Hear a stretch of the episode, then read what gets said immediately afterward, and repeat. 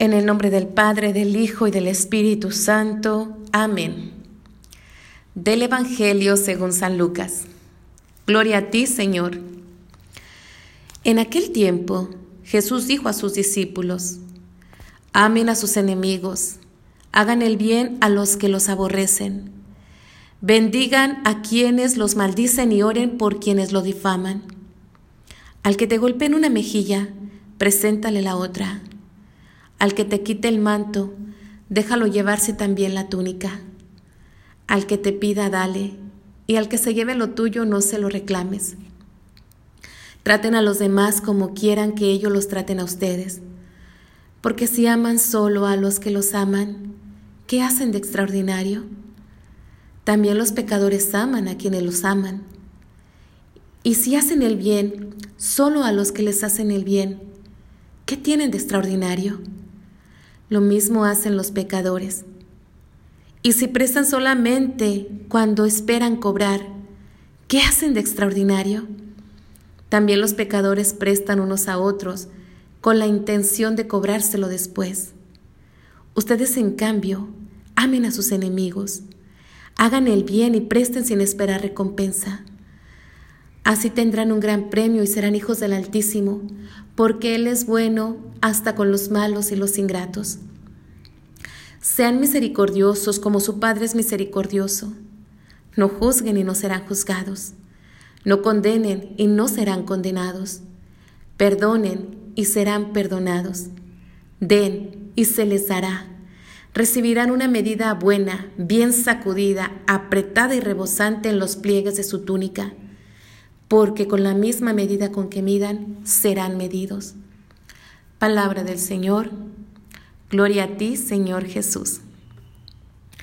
Muy buenos días, bienvenidos a este espacio de palabras de vida en este séptimo domingo del tiempo ordinario. Hemos escuchado el Evangelio de San Lucas capítulo 6 versículos del 27 al 38. Y a mí de entrada, cuando escuchaba el Evangelio, me sentía delante de Jesús tan pequeña y le decía, Señor, nos presentas grandes ligas. Porque al escucharte podemos pensar rápidamente que eso es para personas cualificadas, para personas extraordinarias, para personas dotadas, especiales.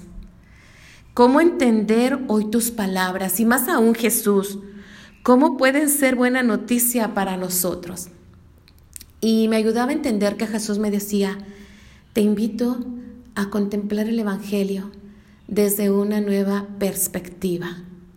Fíjense cómo Jesús nos dice, amen a sus enemigos, hagan el bien a los que los aborrecen, bendigan a quienes los maldigan, oren por quienes los difaman. Y son palabras que decimos, wow, no, no puedo. Y más aún cuando nos damos cuenta que no es una propuesta lo que Jesús nos dice, es un mandato. Todos estos verbos están en, imperativo. Y al que te golpee, eh, preséntale la otra, y al que se lleve lo tuyo, no se lo reclame, y al que te pida prestado, dale y, y no le cobres. O sea, son palabras mm, que nos pueden parecer, como les decía, muy fuertes. Pero me ayudaba tanto cuando iba orando el Evangelio entender que Jesús me decía, colócate desde otra perspectiva.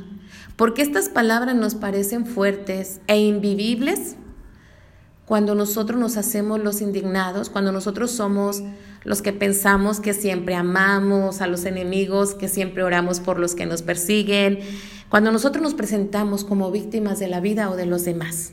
Entonces nos queda grande amar a los enemigos, nos queda grande hacer el bien, nos queda grande no dar sin esperar recompensa. Pero también si somos sinceros con nosotros mismos, podemos reconocer que muchas veces somos deudores de otros. Después del pecado original, raza, todos somos pecadores, excepto María Santísima por los méritos de su Hijo. Entonces, no nos hagamos con que siempre a nosotros nos toca perdonar, con que siempre a nosotros nos toca dar, con que siempre a nosotros nos toca poner la mejilla, porque eso es mentira unos a otros, por andar en este camino de la vida, nos hemos lastimado de una u otra manera.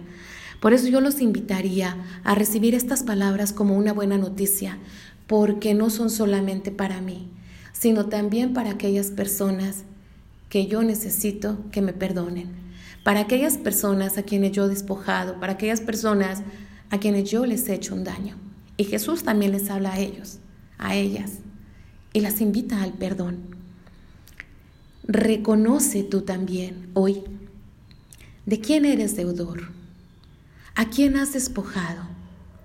¿A quién no has amado? ¿A quién no le has tenido paciencia? Y miren, yo cuando oraba el Evangelio me sentía tan contrastada porque realmente el Evangelio es luz, o sea, el Evangelio tú lo lees, tú lo escuchas y te penetra hasta el corazón, allá hasta aquellos recuerdos que tal vez tú ya ni tienes en cuenta.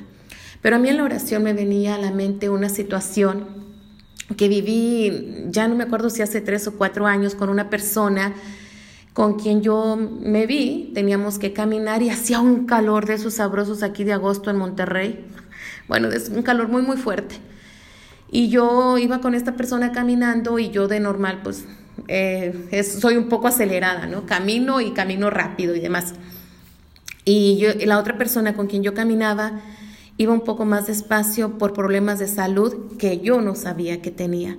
Y yo la juzgué, yo reconozco que yo cuando iba caminando con esta persona, yo pensé que era pues muy calmuda, ¿no? Y yo lo que sentía era tanto calor que yo no quería ir en el sol, sino caminar muy, muy a prisa. Y hace unos días me di cuenta que esta persona está enferma de sus huesos. Y ya desde entonces estaba mal. Y miren, esto me ha dolido tanto. Mm, reconocer esto me ha dolido tanto porque, porque ante Dios yo puedo reconocer que yo no le tuve paciencia, que la traté mal. Y ya a estas alturas pues no puedo hablar con esta persona con la cual me gustaría disculparme, decirle que lo siento y más aún, si pudiera regresar el tiempo, mm, iría a su paso. Le tendría paciencia. ¿Sí? La esperaría. Y, y por eso los invito a cada uno de ustedes, a cada uno de nosotros a ver ¿A quién le debo algo? ¿De quién soy deudor? Como esposo, como esposa, como compañero de trabajo, como hermano, como hija. ¿A quién le debo algo? ¿A quién le he despojado? ¿A quién le he golpeado?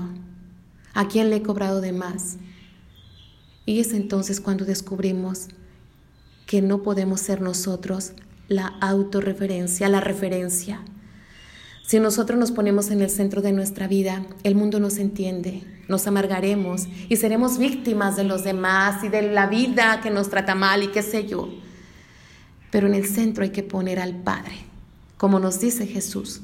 La misericordia se practica no porque seas buena onda, la misericordia se practica a imitación del Padre, que es bueno, dice la palabra de Dios, hasta con los malos y los ingratos. Y eso somos nosotros, y ese soy yo, esa soy yo. Por eso qué bonito si en este día podemos pedirle al Señor, danos un corazón nuevo, tócanos, ayúdanos a vivir nuestra verdad, a reconocer que le he regado, a reconocer que necesito de, de tu misericordia, de la misericordia de los demás, pero que también necesito darla. Qué bonito si nos atrevemos a ponernos en camino, a vivir estos valores y ser así agentes de cambio en unas estructuras de pecado donde se pisa la dignidad de las personas. Qué bonito, Señor, que tú nos veas con tanta misericordia, que nos des tu luz en estas palabras y nos invites a ser misericordiosos como el Padre lo es con nosotros. Feliz domingo y que Dios los bendiga.